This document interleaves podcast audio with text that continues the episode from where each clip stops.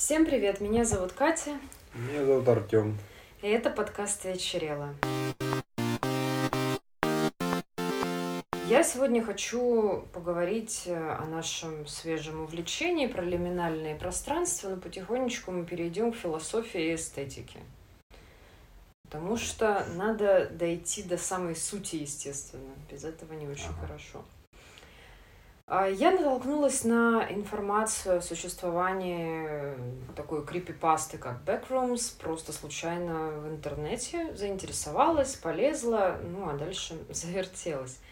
А, наверное, многие, кто интересуется разнообразными страшилками и вот таким вот интернет-фольклором, а, так или иначе наталкивался, учитывая, что теперь я, когда вижу мемы с комнатами с желтыми обоями и ковром, я теперь понимаю, о чем эти мемы, то есть... Они всегда были. Ну, возможно, да, просто я по причине незнания просто никак это не идентифицировала и пролистывала. Ну, ведь не все мемы искрометно смешные. Ну, типа mm-hmm. такое. Теперь я стала это замечать, то есть они вообще существуют даже в моем небольшом инфополе. А что такое backrooms? Это когда-то, если не ошибаюсь, где же это было на э, Reddit? Не, на, на Форчане когда-то, в 2019 году, когда-то, ну то есть не так уж давно, в 2019 году эм, обсуждали лиминальные пространства. Лиминальное пространство — это такое, такая эстетика, когда запечатлен, запечатлено место в нехарактерном для него состоянии. Лимина, liminal с латинского, лиминальный, это с латинского языка переводится как переход или порог. То есть могут быть лиминальные состояния у человека в жизни, например, там расставание, развод, переезд, ну то есть какой-то такой переходный период. Mm-hmm а есть это может быть тоже как какое-нибудь решение, Гордиев узел. Вот это все лиминальным считается. Но э, лиминальные пространства — это именно визуальные впечатления.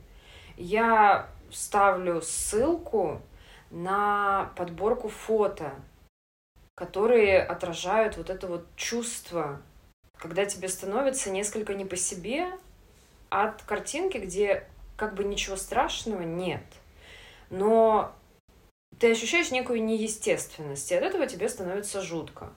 Ну, то есть это, допустим, совершенно пустой хайвей. Есть реальные фотки во времена локдауна, какая-то огромная-огромная развязка вообще без автомобилей. Это я когда на велосипеде ездил в пандемии на работу, тоже так было. Ни одной машины вообще нет.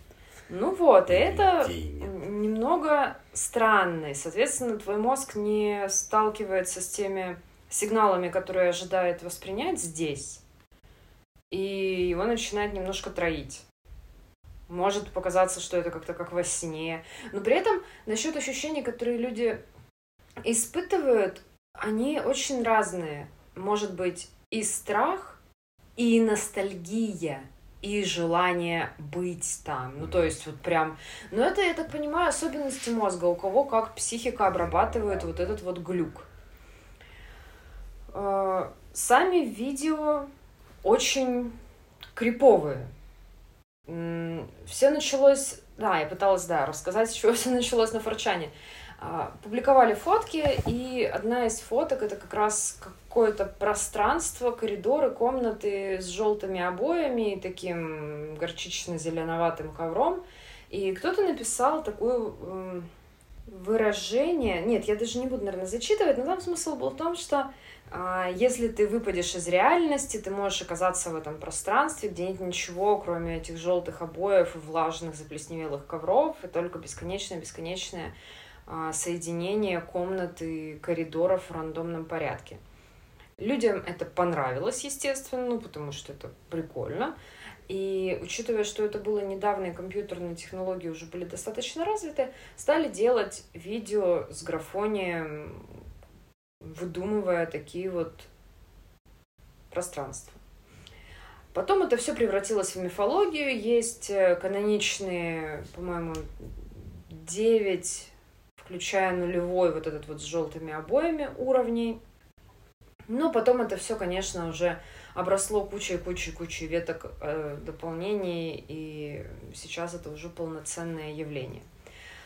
Ролики гуглятся, как Backrooms. Э, я лично рекомендую добавить еще фразу found footage, потому что это как раз такой вот mockumentary, как будто бы кто-то нашел чью-то видеозапись, и там человек петляет по пустынным, стрёмным пространствам. Причем, если вот помимо канонического этого с желтыми обоями, существуют разные пространства, это уже куда фантазия занесет. Это может быть и улицы, и есть один из каноничных уровней, это, кстати, бесконечный пригород называется, есть поле.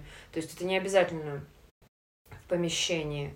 Есть э, погруженный в полумрак пустынный мол, ну, супермаркет очень большой.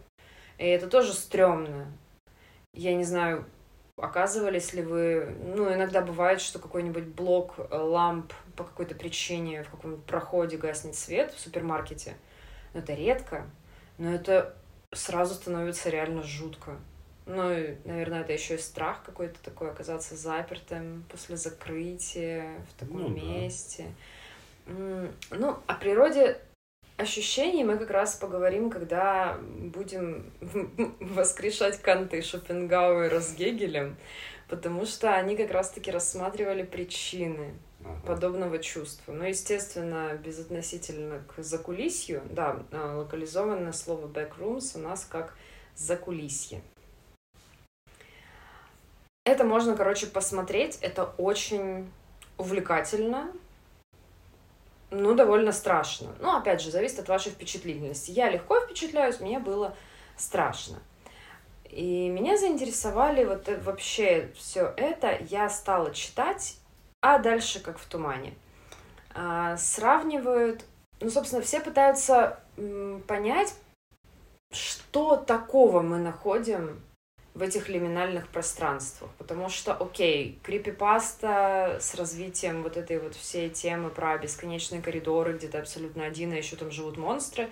Ладно, тут очевидно, понятно, чего бояться. Но если речь идет о, допустим, просто фотке, которая тебе ничем не угрожает, почему мы испытываем такие странные тревожные чувства? Здесь можно вспомнить эффект зловещей долины. Я слышала это выражение раньше, но почему-то думала, что речь идет о долине, которая, ну, типа, как место, пространство в природе. Но нет. В данном случае зловещая долина — это такое сильное падение в графике. И я прикреплю тоже картинку и сейчас расскажу. Это явление в 1978 году зафиксировал и описал японский ученый Масахиро Мори. Он, помимо прочего, был ученый-робототехник. И он занимался созданием, разработкой роботов. И он провел опрос. А, и он исследовал реакцию людей на внешний вид робота. И оказалось, что было как бы сначала предсказуемо. Чем больше робот похож на человека, тем он кажется симпатичнее. Но лишь до определенного предела. Незадолго до полного сходства, то есть вот когда никаких нет отличий, ни единого, случается резкое падение, и люди начинают их бояться. Ну, есть же вот эти роботы, головы сейчас пока что очень сильно похожие, но недостаточно, и это уже не классно. Ну, это говорят, вот и есть, это самая зловещая долина. А, причем по описанию людей, в зависимости от того, шевелится робот или нет, это тоже влияет. Mm. Если он движется, то вот эта долина оказывается глубже, чем в случае с неподвижным объектом. А, по описаниям людей, когда, ну, они же проходили опрос, отвечали, они говорят, что если ты видишь э, робота, который очень похож на человека, но не до конца, и он не движется, тебе подсознательно начинает казаться, что это труп. Ага. Ну, потому что мертвые люди, они же тоже, Ну, они не похожи, да. да, они очень похожи на людей, но имеют какие-то такие отличия, которые мозг регистрирует подсознательно и подает тебе сигнал, что это плохо. Здесь работает как-то так. А в случае с движущимся роботом а, у людей возникает зомби-паника. Ну да. Ну, то есть это, это тоже, это уже описательно, это уже продукт рефлексии, все эти слова. Но, тем не менее, а, такой вот момент есть. В дальнейшем этот график поднимается снова вверх, как только робот становится идентичен человеку. То есть все, это уже не страшно. Ну, таких роботов только нет еще пока. Не, ну понятно, да. Но просто если у тебя уже не возникает никаких эм, подозрений, ничто не кажется необычным, то, в принципе, пофигу. Но это надо проверить на практике. Да, конечно, все это гипотетический график. Ну, не, просто вот эта стрёмность тех роботов, которые не очень похожи, уже доказано как бы, потому что они существуют, и люди на них посмотрели. Но пока что мы же не видели роботов, которые максимально похожи на человека. Ну да, пока нет. Пока что мы А, это в да. зловещей долине Да. и не знаем, как из нее выйти. Все.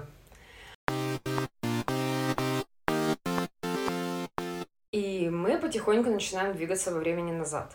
Потому что вот причины вот этого ощущения той самой зловещей долины описал в своей работе Зигмунд Фрейд в статье «Жуткое», которая была опубликована в 1919 году. Фрейд говорит, что вопреки всеобщему мнению, жутко нам становится не от столкновения с чем-то неведомым, чужеродным, а наоборот с тем, что нам хорошо знакомо.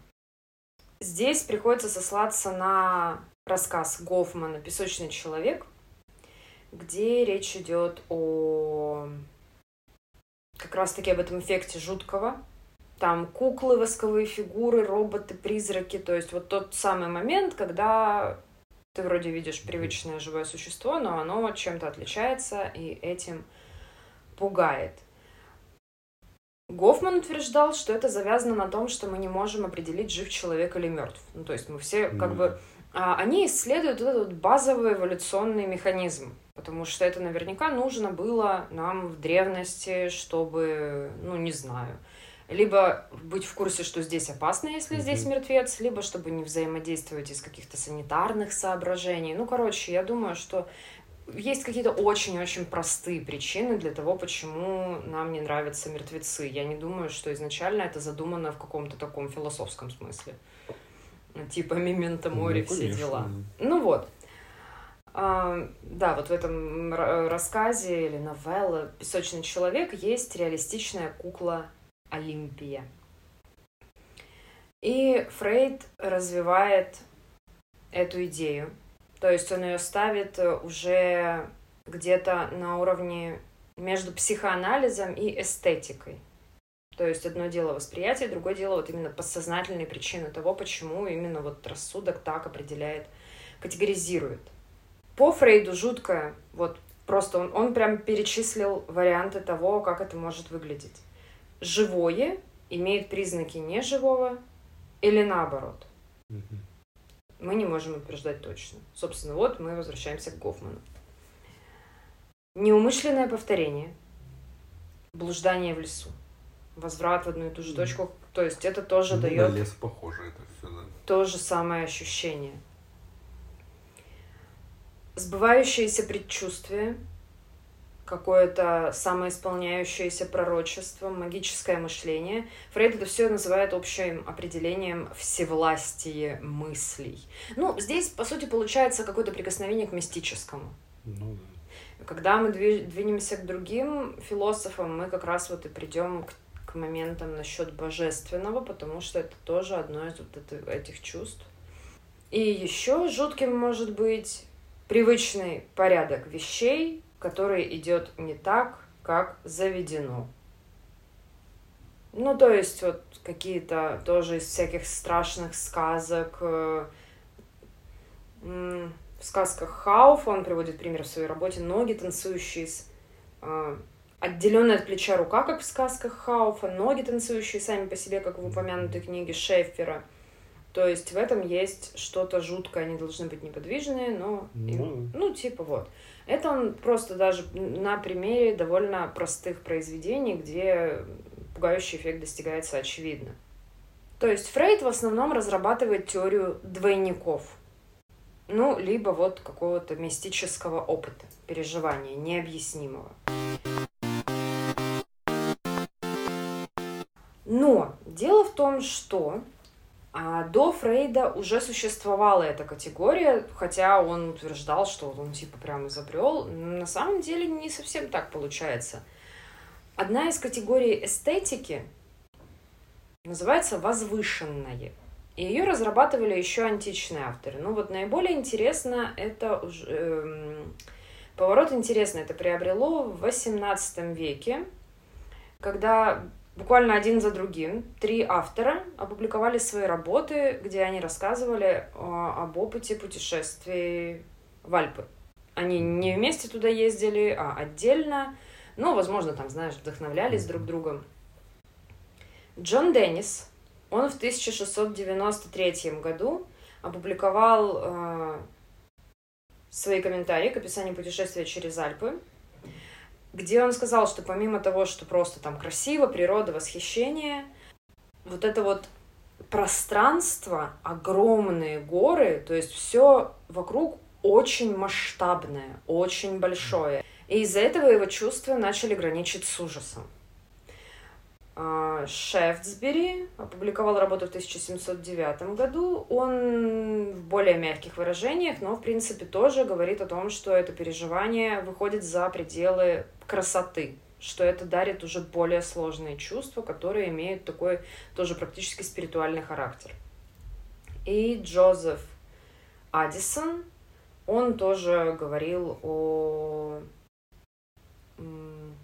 необычности восприятия красоты. Это запустило процесс. То есть мыслители начали развивать эту идею, и одним из э, важных лиц является Эдмунд Бёрк. В 1757 году он написал философское исследование относительно возникновения наших понятий о возвышенном и прекрасном. Возвышенное, с его точки зрения, это то, что так или иначе способно вызывать представление о страдании или опасности, то есть все, что так или иначе ужасно. То есть любой отход от чувства безопасности, даже теоретического, у нас вызывает вот это вот захватывающее дух чувства. Ну, это же как люди, которые боятся открытого моря, да, да, да, да, стихия это один из классических да. примеров. Хотя да. разницы, плаваешь ли ты посередине моря или в 100 метрах от берега, ну, для тебя, как для человека, особо нет. Если ты тонешь тут, вот там, это ну без да, разницы. да, Но да. Это, это осознание бездны. Да. И, собственно, именно Эдмунд Бёрк предложил противопоставить прекрасное возвышенному. То есть прекрасная, красивая красота — это противоположность возвышенному. То есть возвышенное — это такой ужас, который становится великолепным для тебя. То есть это вот, ну, вот, как э, обжигающее чувство холода. Ну, это все философия. Я не предлагаю сейчас же начинать рассуждать именно в таких категориях, но это, тем не менее, было интересно, что получается, мы можем получать некое извращенное удовольствие даже от чего-то, что, в общем-то, призвано нас пугать. Кант э, тоже разрабатывал идею возвышенного. Прекрасное, это цитата, прекрасное в природе относится к форме предмета, которая состоит в ограничении. Ну, то есть это должно быть что-то вот конечное, скульптура, пейзаж, э, какое-то пространство – Напротив, возвышенное может быть обнаруженное в бесформенном предмете, поскольку в нем или в связи с ним представляется безграничность, к которой, тем не менее, примысливается ее тотальность. Таким образом, прекрасное служит, по-видимому, для изображения неопределенного понятия рассудка, возвышенное для такого же понятия разума. И получается, что вот перед лицом того самого моря, например, мы чувствуем бессилие, и вот это чувство рождает. К вопросу об опасности также возвращался Шопенгауэр, который говорил о том, что вот чувство прекрасного — это ощущение красоты в безопасности, а чувство возвышенного — это когда ты смотришь на стихию, на разрушение, на какое-то чудовищное, э, чудовищная жестокость. Вот как сколько же есть фильмов катастроф, которые, с одной стороны, это же ужас, но смотреть на это захватывает дух, это интересно. Mm-hmm. И, соответственно, наивысшее ощущение возвышенного по Шопенгауэру — это а, необъятность, безразмерность Вселенной. Вот это вот ну, попытка это представить, это, как он пишет, удовольствие от знания ничтожества наблюдателя и единства с природой. Вот, вот, вот, я про то же. Да, Гегель считал возвышенное скорее маркером искусства восточного, потому что это более традиционные культуры, где э, религиозные ценности ну, более укоренены. То есть в этом возвышенном у восточных народов есть такая вот связь с божественным. В принципе, действительно так, потому что вот Рудольф Отто сравнивал возвышенное с, с понятием нуминозности – Нуминозность – это понятие, характеризующее важнейшую сторону религиозного опыта, связанного с интенсивным переживанием таинственного и устрашающего божественного присутствия. То есть тебе одновременно и страшно, но ты и очарован, и глаз оторвать не можешь. Я вот к чему это изначально и вела. Мне показалось это действительно очень примечательным, что помимо каких-то очевидных а, ощущений щекотки нервов, когда ты видишь что-то опасное в случае, как вот с этим вот интернет – э, видосами, ну, ви видео в интернете, ладно, за углом бабайка, понятно. Но какие-то более, ну, менее конкретные, когда причины, mm-hmm. мне кажется, в этом есть э, это какой-то навык нашей психики, мы можем это чувствовать. И на, на базе этого и сформировались религии. Потому что вот это вот ощущение какой-то и реальности, это же можно применить и повторять, и, соответственно, то самое божественное переживание. Люди, которые активно религиозно практикуют, они сталкиваются с тем, что они переживают присутствие Бога снова, снова и снова. То есть это уже не просто категория философских воззрений, морально-нравственного кодекса или чего-то такого. Если очень упороться с тобой, Дева Мария будет разговаривать. Mm-hmm. И это тоже, мне кажется, раскачка какого-то вот, вот этого момента, особенности психики, которая вот таким, ну, ну, по сути, это баг. Потому что ты сталкиваешься с чем-то, что не категоризируется вот в нормальные понятия, которые для тебя должны быть повседневными. И у тебя немножечко программа в мозгу подвисает. Кстати, некоторые философы считают, что подобным образом формируется дежавю. Я, кстати, не помню, уже у нас было объяснено, что такое дежавю? Ученые выяснили? Доказано? Не помню. Мы обсуждали как-то это. Но я вот. Ладно, перепроверим потом. Ну, в общем, я где-то вот пока читала про все это, натолкнулась на такую теорию, что если ты оказываешься в ситуации, вот, где ты видишь какие-то лиминальные пространства, возвращаемся к первоисточнику, то ты можешь просто в какой-то момент у тебя вот то самое чувство ностальгии, которое описывает часть наблюдателей, то есть у тебя может возникнуть чувство, что ты это видела во сне или что-то такое. Ну, то есть так ты справляешься. Наш мозг не может без ну, объяснений. И поэтому вот можно просто наслаждаться тем, что у тебя мороз по коже и дух захватывает, когда ты смотришь с э, какой-нибудь альпийской горы, а можно это связать с тем, что это божественное присутствие, соответственно, дальше прокачивать именно религиозный компонент. Это уже... Ну вот, у меня нет, как обычно, это все довольно сумбурно, но мне показалось это интересный набор факторов. Да, это интересно. А там какой вывод делать, это уже Дело вкуса. А А фильм, который мы обсудим, называется «Бескрайний бассейн». Это свежий фильм, который снял Брэндон Кроненберг. По-моему, это тоже фильм студии А24, которая сейчас на коне всех ужастиков и триллеров. Он рассказывает о паре, которая поехала в какой-то гостиничный комплекс, где все включено, и после загадочного события все идет не так. Ну, по-моему, я, я постарался воспроизвести описание фильма. Ну да, наверное, можно отметить, что Кроненберги оба очень любят боди-хорроры, и тут, в принципе, тоже есть, ну, это занимает большую часть. Э, вообще, этот фильм, наверное, даже можно назвать в какой-то мере антиутопией, потому что та реальность, в которой разворачиваются события, ну, явно какая-то не совсем настоящая. Ну да. А, даже то место, где находится их э, отель, оно находится в какой-то стране, которую нам, ну, по-моему, не называют. Ну, там звучало, но это несуществующая страна. Да, это довольно странное место, потому что сама страна бедная, небезопасная, криминала много, а при этом вот этот огромный all-inclusive располагается за забором с колючкой, там ходят охранники с автоматами, все, отдыхайте, главное не выходите за территорию. Ну, то есть изначально стрёмно.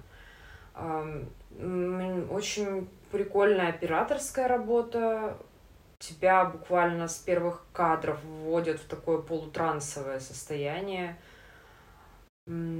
Здесь снимается Александр Скарсгард и Мия Гот. Ну, это из таких актеров, чьи лица вы точно узнаете очень легко. По первым впечатлениям я подумала, что здесь будет обыграна в основном э, штука, связанная с полуденным ужасом. Это вот, кстати, то же самое про зловещую долину. А что? Полуденный ужас, когда ты находишься в пространстве, где все очень хорошо освещено, все в порядке, нет никаких притаившихся в тенях монстров, но при этом по какой-то причине тебе становится жутко от ощущения нависающей беды. Ага, ну, ну, есть целая эстетика вот этого всего. И тут, в принципе, действительно это есть, но сюжет в итоге все гораздо сложнее. Ну да, он очень сильно неожиданный. И очень, да, плотненький такой. И я бы сказала, что прямо много отдельно взятых вопросов поднимается. То есть его сложно сказать, что это какая-то просто история, которую тебе рассказали, вот с конкретной моралью там и дилеммой. Как-то, ну, мне показалось больше всего. Но в основном надо, конечно, со спойлерами обсуждать, потому что там все важно, это же не знаю, что можно. Ну да, это все очень интересно и это все вот это вот мы практически подряд смотрели фильмы СМИ год. Да. От студии А24. Это вообще какой-то сплошной поток. Ну, во-первых, ее мы посмотрели фильм Перл, Перл, про Потом девочку, которая хочет стать танцовщицей, актрисой. Потом фильм X про то, как снимали Да, фильм X, в котором оказалось, что уже старая бабуля Перл. Ну да, да, в да. В тех же местах, в тех же декорациях. Я бы и это тоже сюда бы приписал, потому что ну там есть Во всех фильмах а, Мия Гот актриса, или она хочет стать актрисой, или она уже актриса, или Может, это рядом. у нее такое условие для всех контрактов. Может быть. Если бы это не было современным, если бы там не встречались мобильные телефоны вот в этом бескрайнем бассейне, угу. я бы мог отнести это тоже туда в серию, потому что это могло бы быть продолжением фильма X, где в 80-х Мия год была единственная выжившей. Угу. Это занятно. Он тебе понравился? Да, мне понравился. Он такой прям какой-то загадочный и настолько неожиданный. Я просто вот ну да, клю- ключевой твист там просто заставляет замереть, потому что Причем такой, он, что? Ну, это не то, что ты смотришь, и в конце тебе такие что-то говорят, такие, о, вот классно, вот эта концовка. Там практически в начале тебя кидают во все, во все эти события, и об этом нигде не было. Я встречал какие-то трейлеры, описания, там нигде не было ни слова. Это настолько неожиданно. Хотя сейчас этого сложно добиться, каких-то неожиданностей в фильмах. Это классно. Угу. Да. Мне, в принципе, мне он понравился, но я не уверена, что я бы его пересматривала. Он такой тягостное впечатление ну, оставляет. Ну, тяжелый, там же такие тоже события и всякие не очень приятные вещи показывают и всякое угу. такое. Так, ну а если теперь без, без купюр не пытаясь скрыть? Смысл, короче, в том, что в этой стране, а, если ты убиваешь человека, его родственник должен прийти в полицию и убить тебя. У них ну, есть специально... Казнь да, казнить такая. тебя. Ну, блин, ну тоже казнь. Это же не то, что там они расстреливают или там и, там и ножом попырять по-всякому. Ну. То есть это скорее ритуальная казнь, а не холодная, циничная, когда чисто система правосудия тебя лишает жизни. А тут вполне себе. Вот. А, и это обязательно. Полиция просто предоставляет вам пространство для этого и несколько скамей для зрителей, потому что казни всегда интересно смотреть. Но если у тебя есть денежки, то ты можешь заказать э, клона, который будет абсолютной копией тебя со всеми воспоминаниями, вообще всем-всем-всем-всем. То есть с точки зрения, ну, видимо, морали этого, этой страны, это считается. Ну да. И его убьют. А ты свободен, все. Просто немного беднее стал. И наши герои знакомятся с парой на отдыхе, которые увозят их отдохнуть, и там много-много красных флагов на самом деле. Это тоже такая стрёмная тема, когда э, такие немножко наивные ребята сталкиваются с кем-то существенно менее наивным, которые начинают с ними какую-то непонятную игру, и э, ребятам попроще просто как-то, ну, неловко отказаться. Это же вот фильм, который мы не досмотрели, как он называется. Никто не услышит. Это который? Ну, мы в кино смотрели и ушли про ребенка и странную пару, там, а, где этот пепенью. Да, ну что-то да, что-то. Или вас никто не услышит, или. Или никто ничего такое. никогда не услышит. Да, в общем, да, да. Там тоже просто такой был кринж, я не выдержала это смотреть. Мы ушли с сеанса, потому что э, просто чуваками крутят как хотят, уже откровенно издеваются, а те со своими светскими условностями позволяют загнать себя все глубже глубже в какую-то хрень. Ну и очевидно, что все должно было закончиться. Ну и потом выяснилось, что да, все закончилось плохо. Да, очень-очень плохо, и, в общем-то, я не пожалела, что не стала досматривать, но не об этом. Ну, в смысле, здесь есть какой-то такой нюанс, что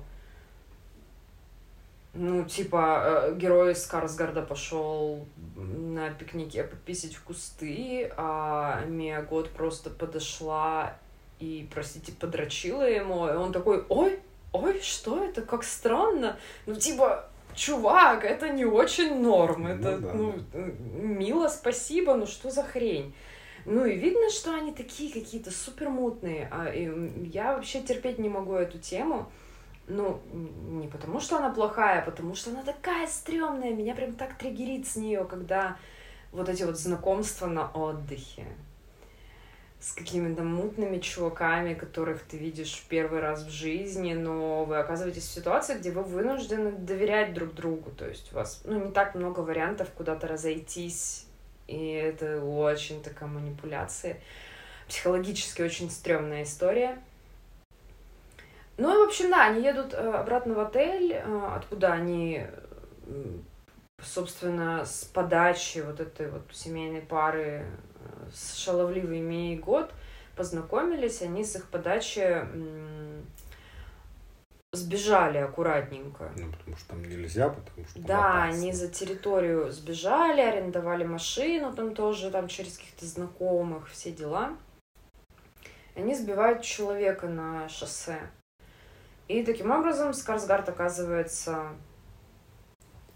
а, склоном, которого убивает малолетний. Да, ну вот до этого момента мы не знаем, что вообще могут быть клоны, что Да, да, до этого момента так. просто стрёмно. Ну, то есть, стрёмное знакомство. Чувак попал по своей глупости, наивности, доверчивости в очень дурацкую и нехорошую ситуацию. Там такое полицейское отделение, как вот, ну, я не знаю, Бангкок Хилтон курильщика. Они еще на Волгах ездят, там у них УАЗики. Ну, то есть, вы понимаете, советская угроза, все очень неприятно. Вот. И тут, да, если сначала просто они ему говорят, ну, типа, такие дела, по нашим законам вас должен убить сын э, жертвы. Да, Там пацан 13 лет. Тут такой, типа, чего? как убить? Он такой, да нормально, сейчас все будет. И говорят, ну деньги есть, сейчас намутим. Ну и, и начинается, да, вот это вот э, стремнотека. Естественно, он в полнейшем шоке, он присутствует на казни себя, а его клон, так как он ну, как бы его точная копия, он там зовет жену, просит о помощи, ну, короче, ну, такое. Он, естественно, ну, это все Понятное дело, все это одна большая аллегория убийства, эго. Это можно со всех сторон разглядывать. Мне кажется, там прям пространство для домыслов остается очень обширное. Ну, типа, тут нет прям... Ну, я не увидела, по крайней мере, какого-то конкретного заявления, что вот именно это я хотела сказать. Наверное, это больше просто как вот такое препарирование этого переживания — они возвращаются в отель, жена такая, все нахрен эти путешествия мне надоели, я собираю манатки, а он, как оказалось, потерял паспорт, он остается восстанавливать паспорт и начинает активно тусить со своими новыми замечательными друзьями, которые знакомят его еще с другими чуваками которые, ну, в итоге выясняется, что все они проходили через вот эту вот процедуру с казнью и клонированием. да, потому что там вообще казнь за все, практически, за любое веселье. Угу. Ну и тут уже начинается, да, такой несколько гротескный э, пассаж на тему извращенных богатеев, которые присытились и не знают, как еще развлечься, и уже готовы там наизнанку выворачиваться, и наоборот, чем больше жести, тем веселее. И он вроде какое-то время тоже веселится, но как-то смешанное чувство такое. Ну, он довольно хорошо веселился. Ну да. И просто в какой-то момент, когда уже начал понимать, что что-то идет не так. Ну да, то есть его это не настолько трогает, как эту тусовку, такой кружок да, по интересам. наркотические приходы, все вот это вот. Да, там очень много, много на... Жести. Там уже путается подсознание, сознание, реальность, глюки.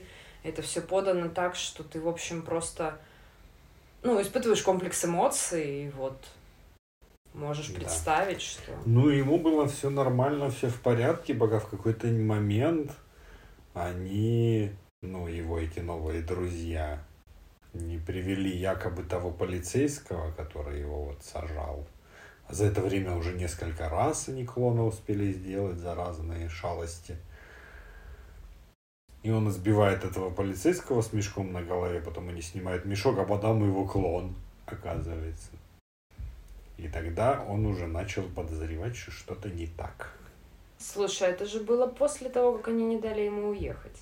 Он сначала... Нет, нет, нет, нет. Он потом пошел как раз и Клон, по- когда ему не дали уехать, была следующая встреча с другим клоном. А, ну да, ну короче, вот ему это все перестало нравиться. И тут мы выясняем, что он сам спрятал паспорт под ванну. Захотел повеселиться. Ну да, не захотел с женой уезжать из этого райского местечка обратно в свою скучную реальность. Да, и вот навеселился. Он пытается уехать, а его новые друзья не дают ему. Ну, то есть они буквально преследуют автобус, угрожают водителю, а им-то пофигу, ну, в конце концов, убьют они там всех этих пассажиров, и, ну, и ничего, у них много денег, еще клонов Да, им ещё купят. Клон, да. Ну, в общем, он выходит, и...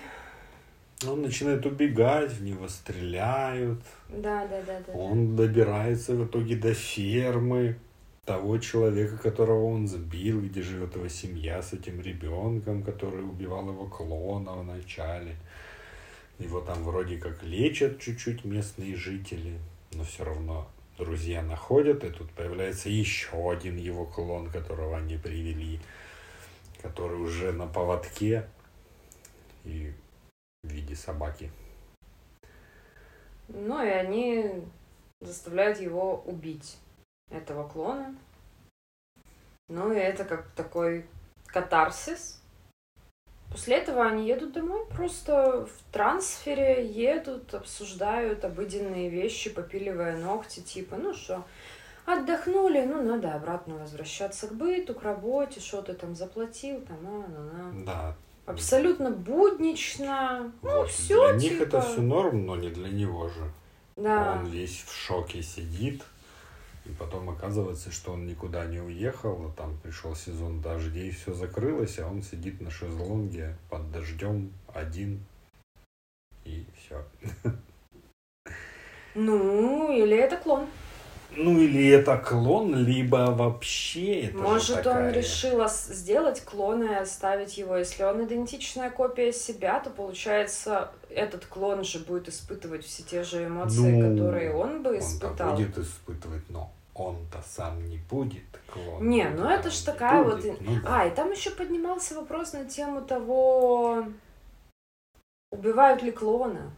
Ну да, или Или- оригинал. То есть они все смеялись над этим. Ну, у меня тоже сразу возник вопрос. ну, это же классическая Да, да, дилемма. да.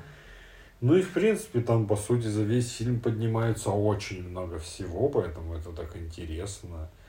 Какая-то борьба с собой, вот это вот. Ну да, да, да, да. И опять-таки эти клоны, ну, это не, вот не то клонирование, как, не знаю, из будущего. Такое ощущение, что это просто они случайно изобрели в этом селе клонирование через какую-то жижу. Может, это какая-нибудь волшебная жижа, там Может, разломалась земля. Все что угодно может быть. Да, но в смысле в этом мире, в остальном мире не знают ни про какие возможности Ну да. вот такого создания копий. Очевидно, что раз он был так удивлен, то это не совсем обычная вещь. И ну, это занятно. Прям я посоветовал посмотреть его. Может быть, когда-нибудь я пересмотрел бы. Может, ты не хочешь, я могу сам посмотреть. Но это может быть занятно. А у меня сегодня тема возникла из учебника истории за пятый класс. Потому что, листая его, я обнаружил, что очень часто и много там рассказывается о всяких чудищах, древних всяких штуках, сейчас там Древняя Греция. И оно так все звучит, не то, что вот они там думали, что и были чудовища. Там написано так, что вот были чудовища, вот они там моряки плавали на кораблях, смотрели на чудовищ, приезжали, рассказывали про чудовища. Вот там что-то происходило, там корабли топили чудовища. Мгм. Это звучит странно. Тем более для учебника истории. Ну и сразу как бы возник вопрос, а что там вообще с чудовищами-то было? И я задался целью посмотреть, какие есть вообще описания мифических чудовищ и их возможная связь с реальными прототипами. И это интересно. Итак, русалки. Знаешь русалок? Вживую? Ну, слышала про таких. Да. Ну, то есть это существа с хвостом рыбы и верхней частью человека. И в мультиках, и везде они встречаются. Но в реальности а, это все началось с рассказов моряков, которые в сумраке или вдали видели тюленей. То есть, как бы у них же, по сути, хвост, да, он, ну, если так вот издалека смотреть, он как рыбий хвост. Ну да, да. Сверху голова и ручки какие-никакие, они могут ими махать и что-то делать. И, в И принципе, поют если- противно, как Да, сирены. и если издалека ты смотришь, как бы не очень понятен размер и все такое. Ну вот, Ну да, да. оказывается, тюлень. Что ж, Кракен. так. Легендарный монстр в Норвегии, который, ну, большой кальмар, осьминог. Ну, Ктулху. который топил корабли. Тоже все, естественно, началось с моряков, и их страхов.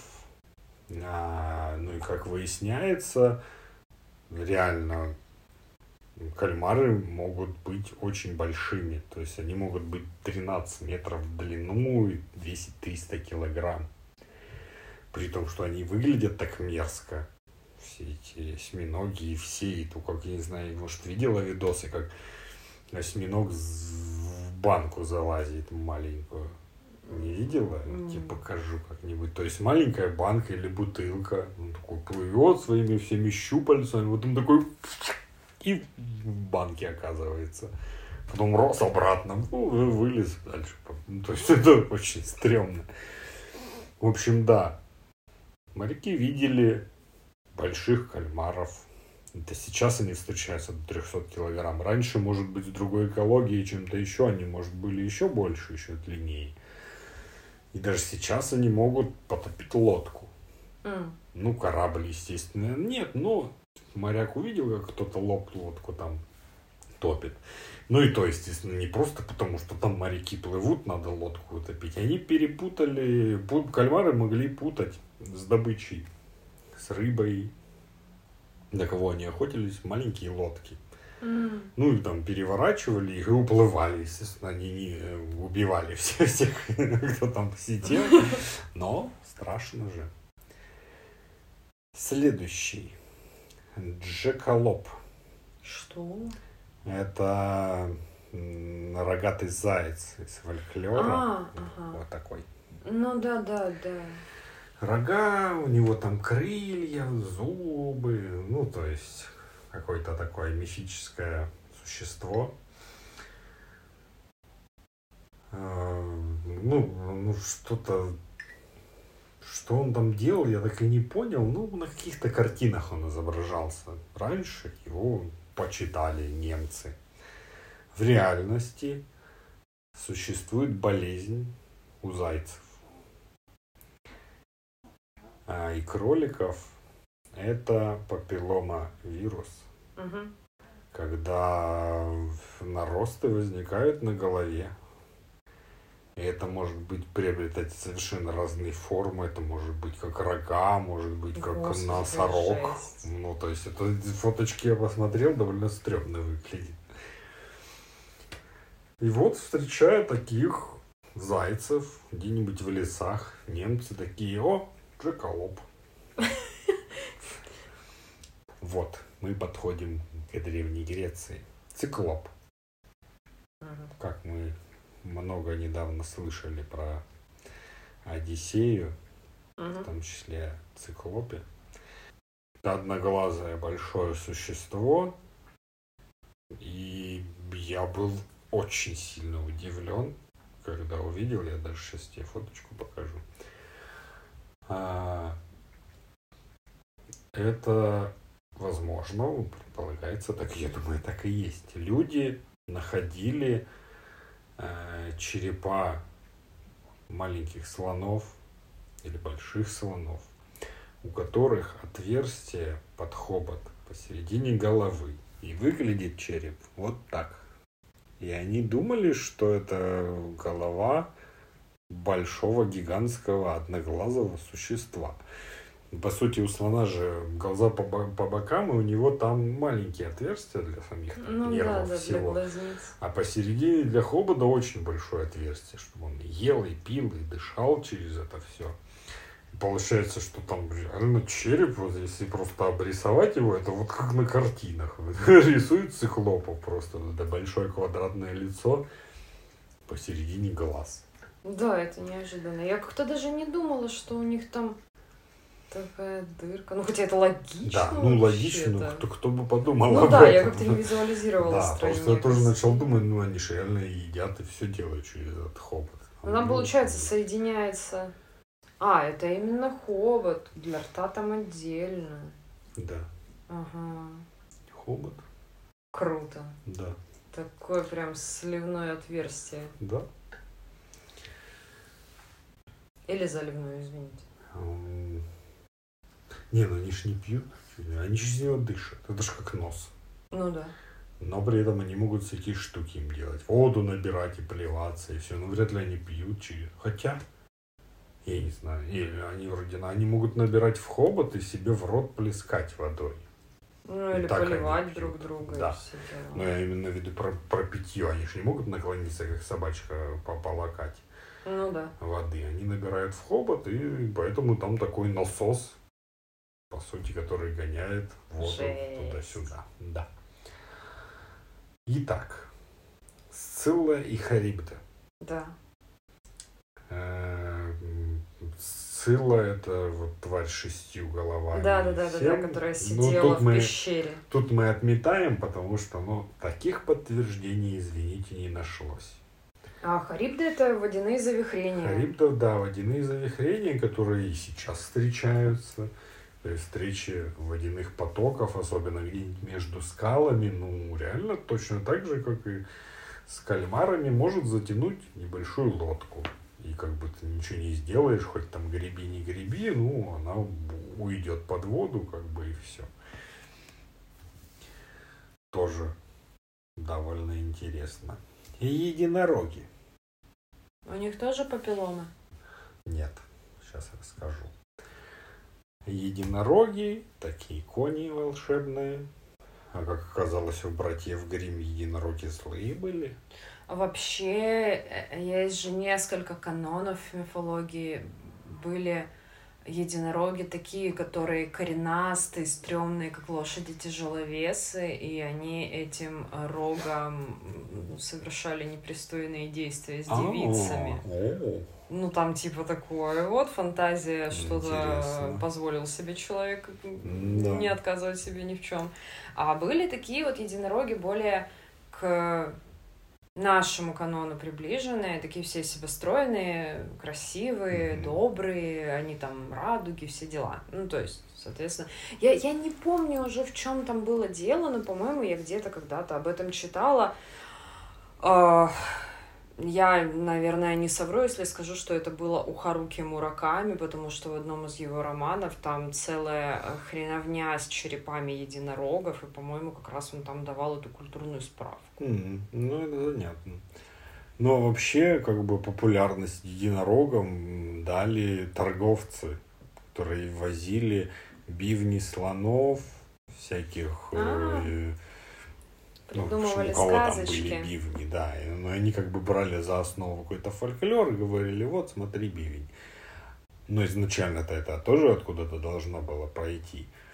Как предполагается, люди в древности находили еще более древние останки и скелеты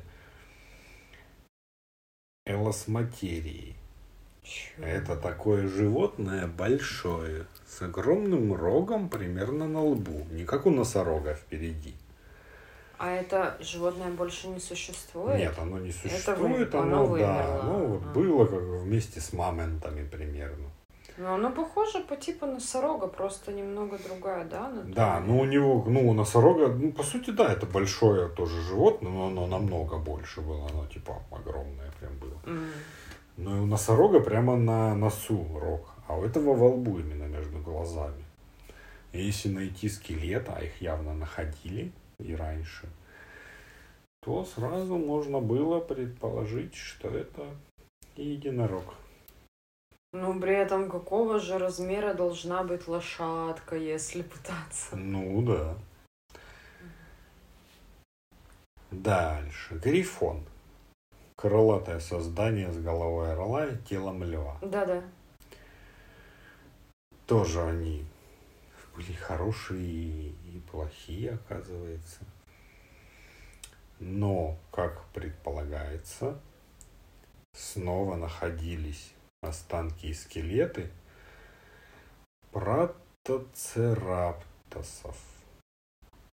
Это вот эти вот маленькие с воротниками динозавры, Мгм, у которых скелеты, по сути, ну, у них э, как бы клюв есть, но при этом ноги и руки. По сути, да, ты видишь скелет кого-то с головой птицы и телом льва. Ну вот я тоже я вот не задумывался о том, что ну ведь раньше тоже находили всех этих скелетов. Это не сколько сейчас мы такие умные, мы тут динозавров исследуем и все такое. Наоборот, раньше-то еще слой потоньше Да, был. и, и находили, и смотрели, и трогали, и делали вот такие выводы. Ну, это логично. Да. Ну, парочка таких уже не конкретно, а вот как раз про зомби. Как вообще появилось вот это что-то про зомби. Ну, Так это ж африканская. Да, африканская тема с наркотическими окуриваниями и введением всяких штук в тело, когда, э, ну, как выясняется, как это было раньше, сейчас я не знаю. А, в общем, из-за наркотиков особенных человек вырубался, как бы он мог ходить, дышать, может быть, даже чуть-чуть говорить, но как бы он уже все, был как будто не живой. Его забирали, потому что, а, смотрите, все, зомби, проклятый, все. И возили как раба. Потом, через какое-то время, он приходил в себя, все становилось ним в порядке. Ну, как бы оттуда же уже увезли, все, его уже списали. Все, Слушай, какая хорошая могла быть документалка о вреде наркотиков? Это да. И вампиры. Так. Э, В принципе, изначально в фольклоре и везде вампиры это не те, кто пьют кровь и бегают там еще. Это, ну, типа, что-то рядом с ведьмами, которые воруют людей, едят их и все такое. Как начали вообще говорить об этом? Когда вскрывали могилы по каким-то причинам А. и обнаруживали там, что отросли ногти и волосы. А. А потом вспоминали, что а, вот какое-то ж время назад у нас тут столько людей переболело, столько пропало, столько умерло. Это он убил всех.